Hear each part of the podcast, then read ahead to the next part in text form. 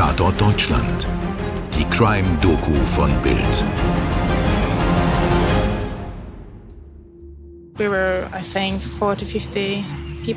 Wir waren dort, glaube ich, mit 40, 50 Personen. Wir versteckten uns und verbarrikadierten die Fenster und Türen und alles andere.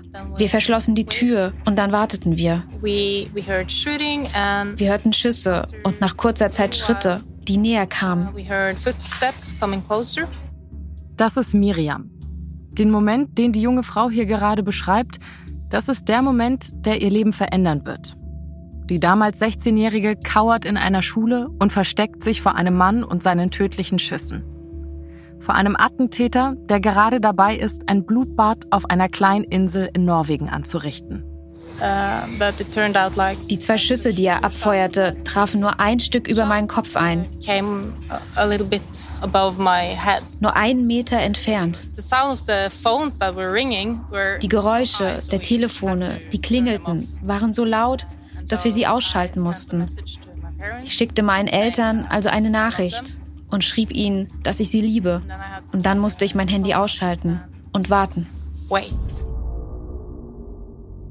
Am 22. Juli 2011 schaut die ganze Welt fassungslos auf Norwegen. Der Rechtsextremist Anders Breivik zündet zuerst eine Bombe im Regierungsviertel der norwegischen Hauptstadt Oslo und richtet dann ein Massaker auf der Insel Utøya an. Augenzeugin Miriam, die ihr gerade gehört habt, die überlebt das Attentat. Mehr als 70 Menschen tun das aber nicht. Am 12. Jahrestag dieser Anschlagsserie widmen wir uns heute bei Tatort Deutschland diesem verhängnisvollen Tag und gehen der Frage nach, wie konnte es überhaupt so weit kommen? Mein Name ist Mirko Kasimir. Und ich bin Toni Heyer. Hallo zusammen. Unser Gast heute ist Bildchefreporter Peter Hell. Seit dem ersten Tag berichtet er über das Attentat in Norwegen war einer der ersten Journalisten vor Ort und recherchierte über Anders Breivik. Und Norwegen hat seine Unschuld verloren. Norwegen, das muss man sich vorstellen, ist so ein friedliches Land. Also die haben mit Anschlägen eigentlich nie etwas zu tun gehabt. Im Gegensatz zu anderen Ländern, wo zu diesem Zeitpunkt halt viel islamistischer Terror auch ausgeübt wurde. Und dann passiert so eine Anschlagsserie mit 77 Toten, wo eben auch gezielt Jagd auf junge Menschen gemacht worden ist. Das hatte eine Qualität, die hat es in Europa eigentlich so noch nie gegeben. Aber bevor wir auf diesen 22. Juli 2011 schauen, müssen wir erst einmal ins Jahr 1979 zurückgehen. In diesem Jahr kommt Anders Breivik auf die Welt. Der Mann, der diese schreckliche Anschlagsserie plante und ausführte. Ganz unauffällig und beinahe völlig unaufhaltsam. Anders Bering Breivik wird in eine Mittelstandsfamilie geboren. Seine Mutter ist Krankenschwester, sein Vater Diplomat. Die Eltern lassen sich früh scheiden. Breivik wächst bei seiner Mutter und ihrem neuen Mann auf. Breiviks Mutter ist psychisch krank und geht wenig liebevoll mit ihrem Sohn um. Anders Breivik ist anders als andere Kinder. Er wird schon als Kleinkind verhaltensauffällig, zeigt wenig Emotionen, weint nicht.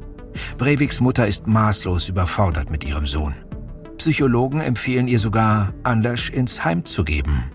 Tja, aber es passiert gar nichts. Anders Breivik bleibt bei seiner Mutter. Bei den Ämtern und Ärzten gerät die dysfunktionale Familie in Vergessenheit. Breivik hat wenige Freunde, gilt als Einzelgänger und Verlierer. Dafür verbringt der Norweger viel Zeit im Internet.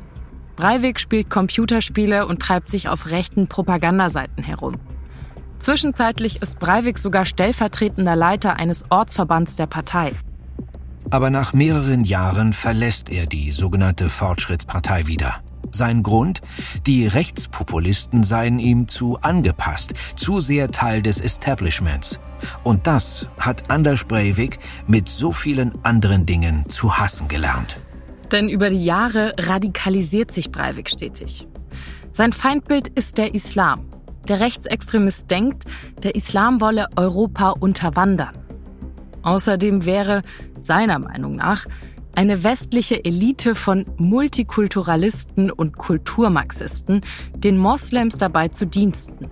Breivik ist der Auffassung, eine christlich-konservative Avantgarde müsste aufstehen und gegen diese Unterwanderung kämpfen. Breivik versteht sich als einer dieser Kämpfer. als Tempelritter, der Attentate verüben müsse, dadurch die Macht ergreifen und so die Muslime aus Europa verjagen könnte.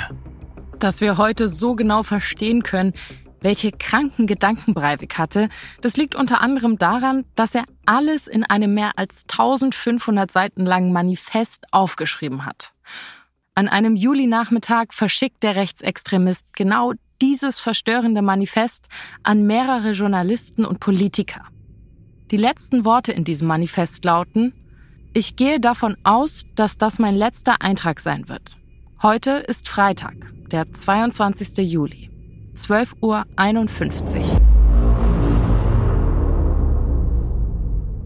Breivik sendet es also 90 Minuten, bevor seine blutige Anschlagsserie beginnt und das Leben so vieler Unschuldiger für immer verändern wird.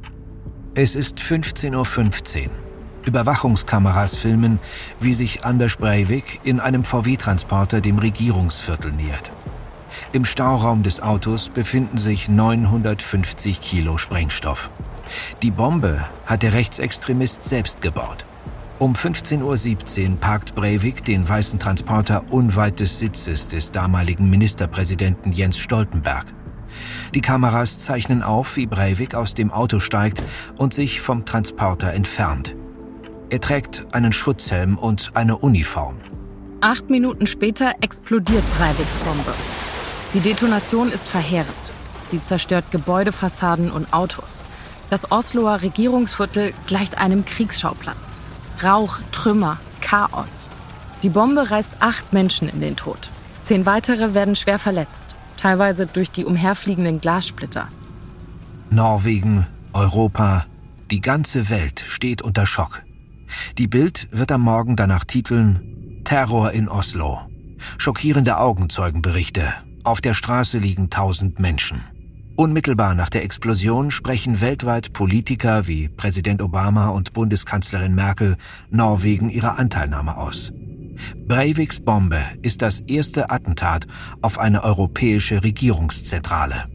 Ja, und die Sorge ist groß, dass noch mehr Bomben in Norwegen explodieren könnten. In der Bildzeitung erzählt eine Zeugin, die Polizei sagt, wir sollen so schnell wie möglich Oslo verlassen. Sie hätten Angst, dass es noch eine Explosion geben wird. Die Innenstadt wird komplett abgeriegelt. Menschen flüchten aus der Stadt. Die, die bleiben, die verlassen ihre Wohnungen nicht. Die Sicherheitsbehörden gehen zuerst von einem islamistischen Terroranschlag aus. Denn im Juli 2011 sind die Anschläge in New York, London und Madrid noch keine zehn Jahre her. Dass ein Norweger eine Bombe zündet, das kann sich hier keiner vorstellen. Breivik nutzt das Chaos und die Ungewissheit.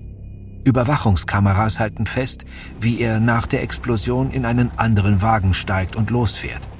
Denn sein eigentliches Ziel hat Breivik noch vor sich. Das bis dahin noch völlig unbekannte Utøya. Utøya ist circa 40 Kilometer von Oslo entfernt. Die Insel liegt im fünftgrößten Binnensee Norwegens. Vom Himmel sieht sie aus wie ein kleiner grüner Fleck im blauen Wasser. Utøya ist keine elf Hektar groß. An der breitesten Stelle misst sie gerade mal etwas mehr als 500 Meter, also wirklich sehr, sehr klein. Der Großteil der Insel ist bewaldet. Viele Tannen ragen in den Himmel. Am Ufer ein langer Steg ins kalte Wasser. Gebäude gibt es auf Utøya wenige. Direkt hinter dem Dock steht das weiß angestrichene Haupthaus. Am höchsten Punkt der Insel, direkt neben dem Zeltplatz, befindet sich das größte Gebäude, die Cafeteria. Im Speisesaal stehen Tische und Bänke. An der Wand hängt ein großer Kalender, der die geplanten Aktivitäten für den Tag auflistet. Die Insel ist im Privatbesitz der norwegischen Arbeiterpartei AUF.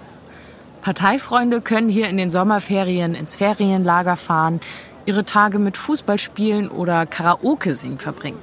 Manchmal kommen auch Politiker auf die Insel. Abends sitzen die Campbewohner gemeinsam am Feuer und grillen oder backen lecker Stockbrot.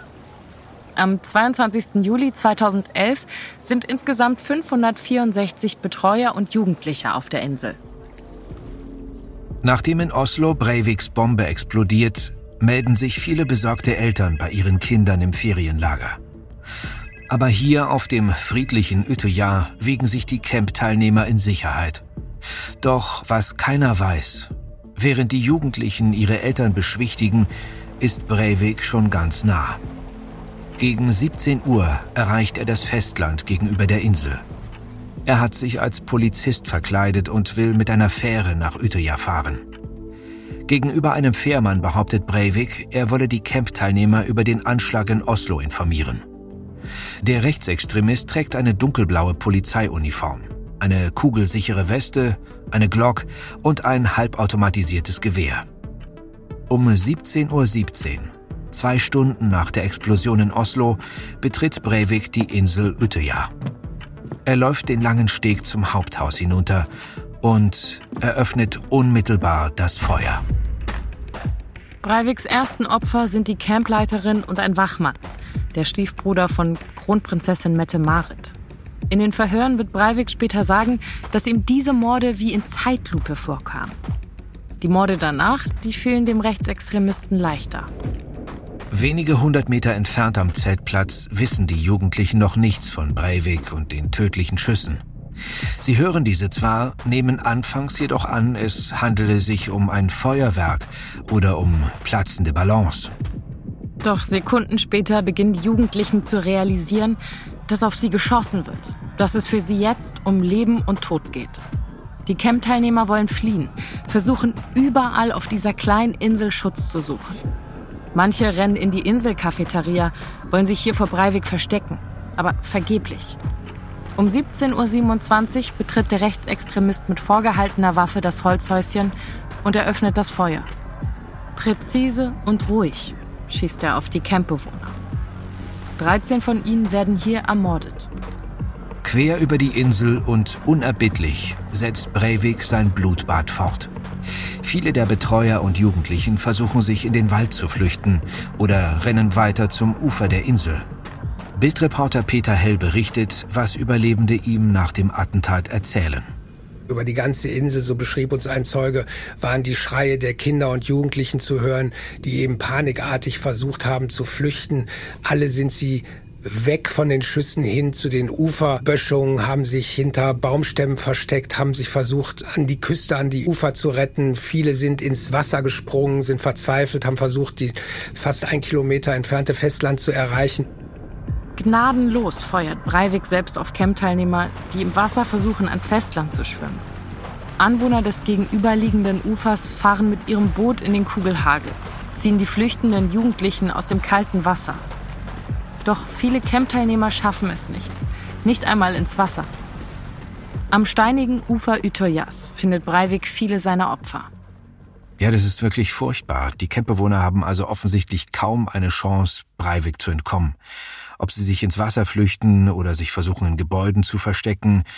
Egal, er findet sie alle. Und genau das ist ja das Problem.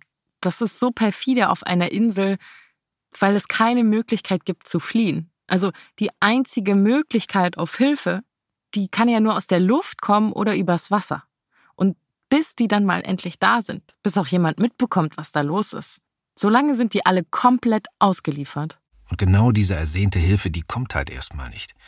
Und deshalb kann Breivik sein Blutbad in aller Seelenruhe weiter anrichten. Aber warum kommt diese Hilfe nicht? Und wie wird Breivik schlussendlich gestoppt? Und vor allem, welches Urteil erwartet Breivik nach seinem Blutbad? Und genau das hört ihr in der nächsten Folge, hier bei Tatort Deutschland. Dir hat diese Folge von Tatort Deutschland gefallen? Du bekommst von True Crime einfach nicht genug. Dann hör jetzt in unsere weiteren Folgen rein. Hier warten mehr als 200 spannende Fälle auf dich, wie das Verschwinden von Rebecca Reusch, der Prozess gegen O.J. Simpson oder die Entführung von Ursula Herrmann. Wir hören uns bei Tatort Deutschland.